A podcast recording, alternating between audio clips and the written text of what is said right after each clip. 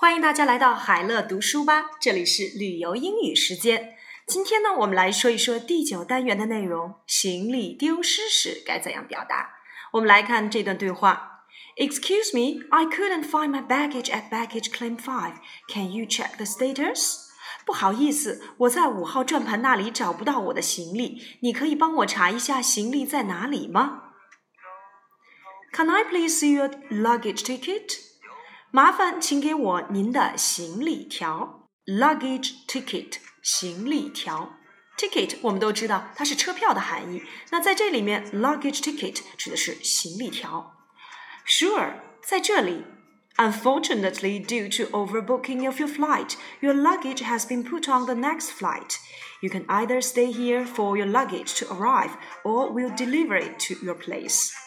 很不巧，是因为您的航班超载，所以您的行李被放到下一班飞机上去了。您可以在这边等您的行李来，或者是我们可以帮您把行李送到您家。Unfortunately，很不巧，overbooking of your flight，超载。Your luggage has been put on the next flight，您的行李被放到下一班航机。 您要么在这儿等着，要么就是我们帮您把行李送到家，either or，或者或者。You can either stay here for your luggage to arrive, or we will deliver it to your place. Can you deliver it to my hotel? 你可以把它送到我的酒店吗？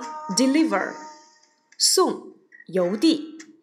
The address is Four Oak Street, Los Angeles.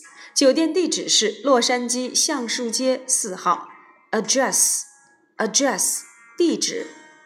No problem，没有问题。好了，我们再连贯性的看一下这段对话。Excuse me, I couldn't find my baggage at baggage claim five.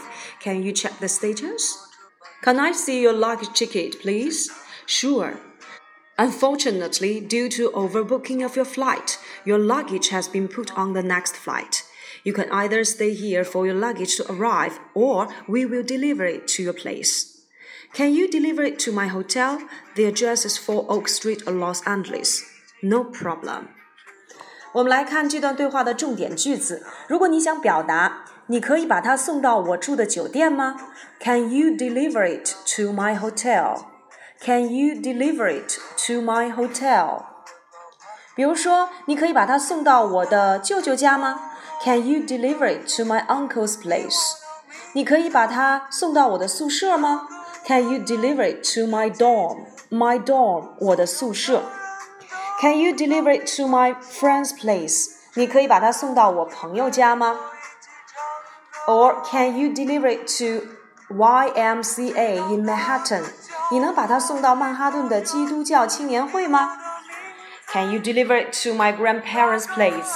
你能够把它送到我的爷爷奶奶家吗？Or can you deliver it to my Four Seasons Hotel downtown？